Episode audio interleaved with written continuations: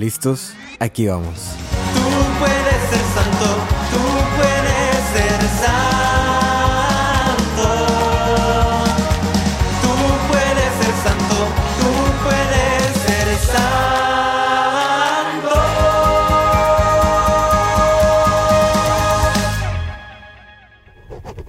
Para el discípulo más amado. Te he venido escribiendo estas cartas porque quiero que recuerdes que estoy contigo, que estoy presente, que no me he alejado de ti, que eres y seguirás siendo el discípulo más amado. Recuerda que aunque no me veas o no me sientas, eso no quiere decir que no esté presente. En aquel día yo hice una promesa de estar contigo todos los días hasta el fin del mundo. Y mi promesa sigue en pie. Sigo estando contigo a cada paso. Soy fiel a esta promesa. Sin embargo, el que tú escuches mi mensaje no es una casualidad. Es porque yo te he llamado. Es porque yo te he escogido a ser parte de esta buena noticia. Eres importante para mí, más de lo que tú pudieras creer. Te pido que continúes con esta misión. Te pido que vayas y hagas discípulos a todos los pueblos. No lo olvides, yo voy contigo en esta misión. Mi espíritu te acompaña en todo momento. En el nombre del Padre, del Hijo y del Espíritu Santo. Amén. Bienvenidos a este nuevo episodio eh, del podcast eh, para el discípulo más amado, parte del programa Tú puedes ser santo. Y me temía mucho que llegara este día. Les explico por qué. En Estados Unidos, la conferencia episcopal de obispos, o la conferencia americana de, eh, episcopal, este, ha designado que el domingo, el día de la ascensión del Señor, en lugar de celebrarse en jueves, como se hace universalmente, que se transfiera o que se mueva a domingo. y eso es únicamente aquí en Estados Unidos, por lo menos en Latinoamérica, únicamente en Estados Unidos hasta lo que yo sé. Eh, entonces, bueno, mientras yo he escogido y he estudiado las lecturas que vamos a leer este domingo en cualquier, en la mayoría de las diócesis en Estados Unidos, pues en, México y en otros países latinoamericanos se van a leer las lecturas del séptimo domingo de Pascua, que son diferentes a la de la solemnidad. Pero bueno, sea donde seas, quédate para escuchar esta reflexión, esta pequeña reflexión de la ascensión del Señor. Me gustaría que eh, empezáramos, en lugar de ir por la primera y la segunda, que empezáramos directamente con el Evangelio. En el Evangelio, Jesús se les presenta a sus discípulos, ¿verdad? Les dice dónde deberían de estar. Y cuando llegan estos, estos hombres, Jesús les dice algo muy concreto y así lo dice Mateo. Me ha sido dado todo poder en el cielo y en la tierra. Vayan pues y enseñen a todas las naciones, bautizándolas en el nombre del Padre y del Hijo y del Espíritu Santo, y enseñándolas a cumplir todo cuanto yo les he mandado. Y sepan que yo estaré con ustedes todos los días hasta el fin del mundo. Este es de mis pasajes favoritos. De mis pasajes favoritos me acuerdo de un musical que se llama Eche Homo, que fue producido en, en, en, en Monterrey. Este, porque literal hicieron este, este pasaje, lo hicieron canto. Me ha sido dado todo poder en el cielo y en la tierra y en todo lugar. En fin, está, este me llena mucha emoción porque es Jesús diciéndoles a los apóstoles, oigan, soy yo, tengo poder, resucité, eh, ya me voy, pero tengo el poder de asignarlos, de darles este llamado. Así que vayan, enseñen a todas las naciones, bautícenlos y enséñenles a cumplir todo lo que yo les mandé. Y les dice al final de esto, ¿verdad? O sea, les manda una misión. Primero les dice por qué les puede dar la misión. Les puedo dar la misión porque yo tengo poder en el cielo y en la tierra, porque he resucitado, porque he vencido a la muerte, porque todo se ha cumplido. Segundo, Vayan y hagan discípulos a todos los pueblos, bautícenlos y enséñenles a cumplir todo cuanto yo les he dicho. Y tercero, la promesa. Sepan que yo estaré con ustedes todos los días hasta el fin del mundo. Esa es eh, me encanta ese, ese verso, ¿no? Nos pasamos a la primera lectura y es, es lo mismo, es el mismo, digamos, el mismo suceso en este, en este libro de Hechos de los Apóstoles se revela quizás con un poco más de detalles, ¿no? Como al estar ahí todos reunidos se estaban preguntándole a, a, Jesús, bueno, ¿y qué va a pasar? ¿Vas a regresar? Porque imagínate los apóstoles, ¿no? Primero, conviven con este hombre llamado Jesús por tres años. Ven los milagros, ven los prodigios que hace, pero luego lo ven padecer y morir en la cruz. Para empezar, eso ya es razón suficiente para confundirse, ¿verdad? Decir, bueno, ¿quién era este hombre? Y resulta que murió, pero dijo que iba a resucitar, pero ¿qué ha pasado? Ya es suficiente razón para confundirse. Después, Jesús completamente resucitado y glorioso se les aparece por todos esos días, por 40 días. Se les empieza a aparecer a estos apóstoles. Razón todavía más grande para estar más confundidos. Bueno, ¿y este hombre cuándo, cuándo va a, presentarse? De repente se aparece, de repente se va, traspasa paredes, o, sea, confundidos los, los, los apóstoles, ¿no? Eh, termina, ¿verdad? Jesús diciendo, bueno, yo me voy haciendo a los cielos, eh, les mando que ustedes hagan discípulos a todos los pueblos, papá, papá, papá, todo esto.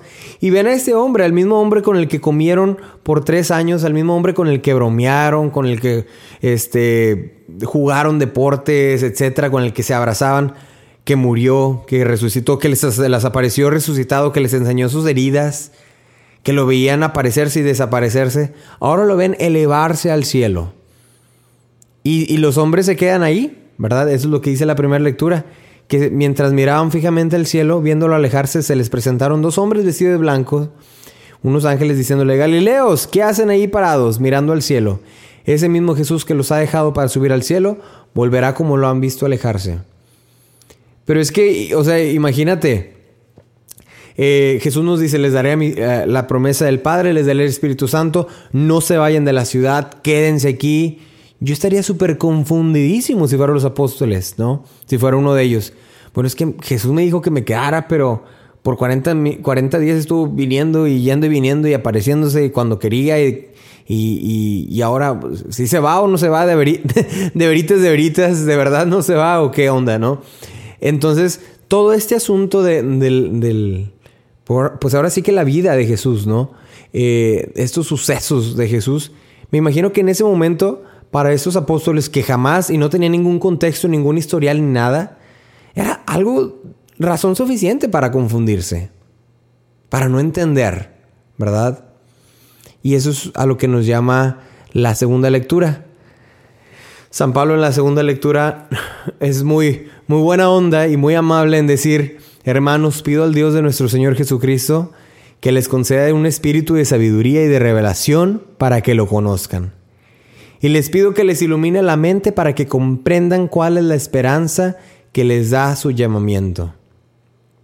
Básicamente, eh, San Pablo dice, hermanos, yo le pido a Dios que después de todo lo que ha pasado, ustedes puedan entender por qué en todos esos aspectos de la vida de Jesús ustedes estuvieron presentes. ¿Por qué les tocó escuchar del mensaje de Jesús?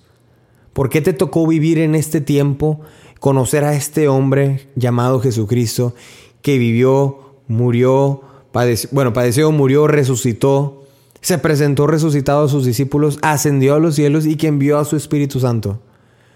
Porque esa es una verdad completamente eh, y, y humanamente difícil de entender. Cualquier otra persona tendría los mismos, los mismos derechos para decir, a ver, ¿qué está pasando? Estoy confundido, no entiendo. Y entonces San Pablo nos dice algo, nos vas de cuenta que San Pablo nos, nos recuerda hoy que intercede por nosotros. Pido para que ustedes tengan sabiduría y revelación para conocer a Jesús. Les pido que le, pido que le ilumine la mente para que comprendan la esperanza que les da su llamamiento. El hecho de que ustedes sepan y conozcan de este hombre Jesús. Hace algunos días estaba viendo en el Facebook un video de un comediante, un comediante asiático. Eh, me parece, no, no, estoy muy seguro, me parece que era de China. Y entonces, eso es un chiste, incluso un mal chiste, pero es un chiste de que está ese hombre, ¿verdad? Eh, En Estados Unidos es un inmigrante. eh, recordemos que en China, pues, el catolicismo es muy, muy, muy bajo, ¿no? Un, menos del 1%, yo creo. Y entonces llegan dos hombres vestidos de blanco con corbata y saco y le dicen, hey, tú, ¿has encontrado a Jesucristo? Y este hombre le dice, no, ¿de qué hablan? Bueno, pues ahora tienes que seguirlo. Tienes que seguir a Jesucristo o si no te va a hacer el infierno.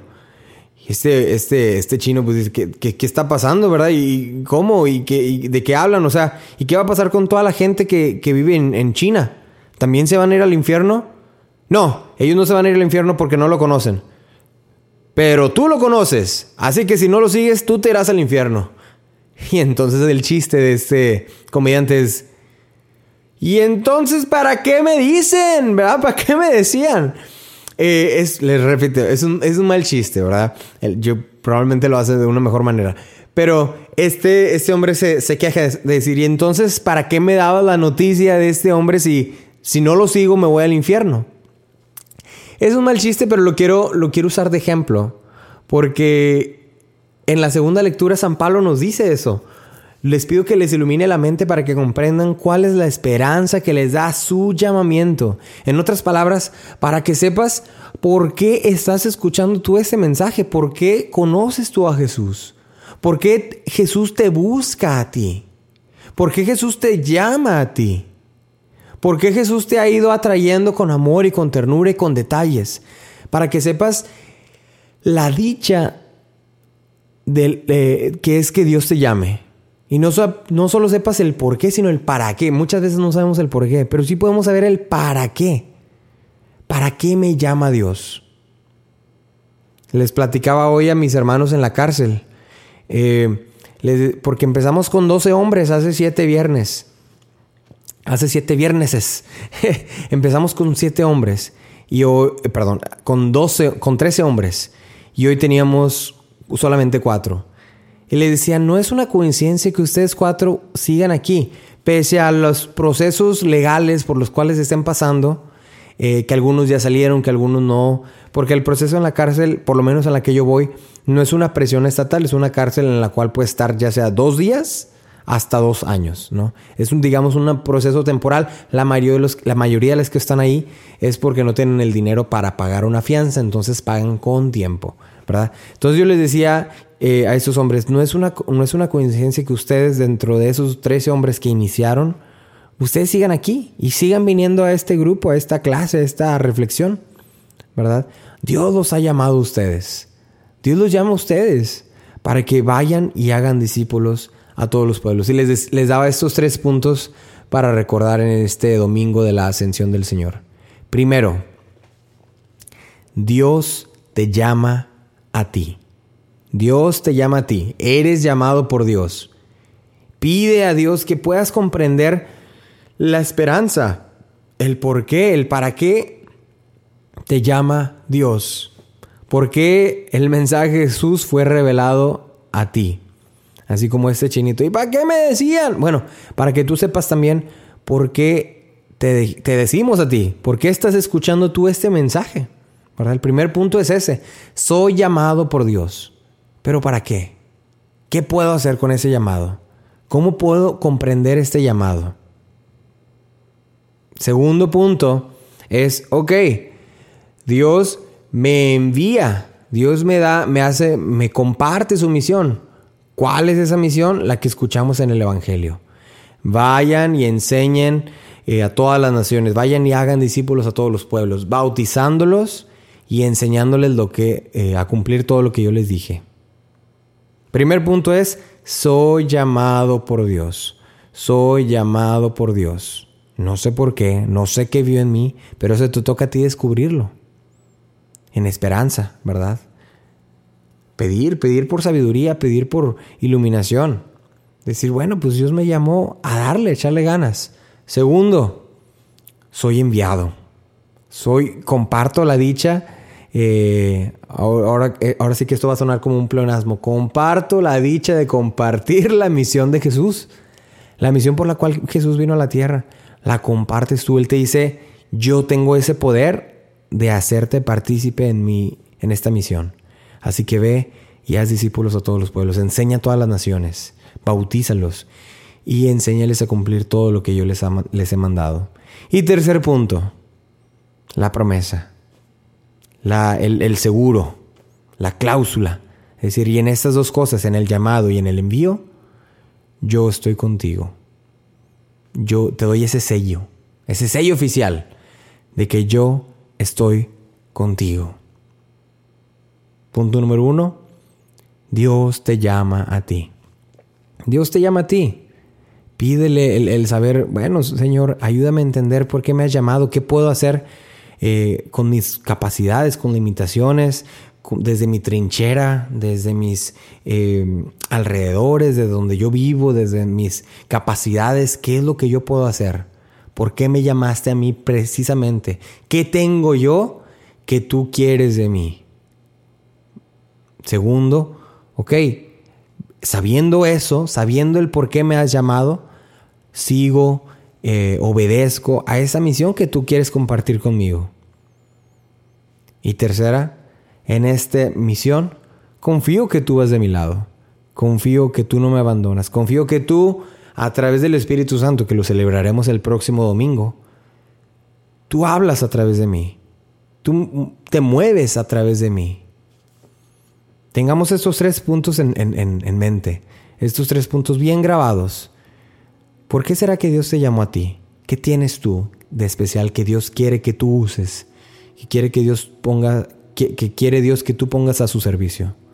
Segundo, hay que obedecer a esa misión. Hay que tomarla. Hay que decir, sí, voy a hacer lo que Dios me pide. Y tercera, confiando que Él está contigo. Esta misión no es, no es, no es fácil todo el tiempo te lo prometo, no es fácil. Ir a enseñar a todas las naciones significa encontrarse con quien esté en la calle, con quien veas. Muchas veces va a ser muy difícil, muchas veces te va a dar pena, muchas veces no vas a querer meterte en problemas, pero es la misión que te encarga Jesús. Y Él te da ese sello, esa, eh, seguridad de decirte, yo estaré contigo todos los días hasta el fin del mundo. No te preocupes, mi Espíritu Santo te acompaña. Así que ánimo, ánimo, ánimo. Por estos, estos domingos, estos siete domingos, hemos platicado de esto. De cómo eres enviado por Dios, cómo Dios te está preparando, cómo Dios te lleva, cómo Dios te capacita. Pues ánimo, ánimo. Estamos a nada de celebrar el Pentecostés. Que cuando celebremos el Pentecostés puedas salir dispuesto a servir a Dios, a ser eh, discípulos a todos los pueblos a enseñarles a cumplir todo y cuanto Dios nos mandó. Y a recordarles y recordarnos que Dios está con nosotros todos los días hasta el fin del mundo. Dios te bendiga.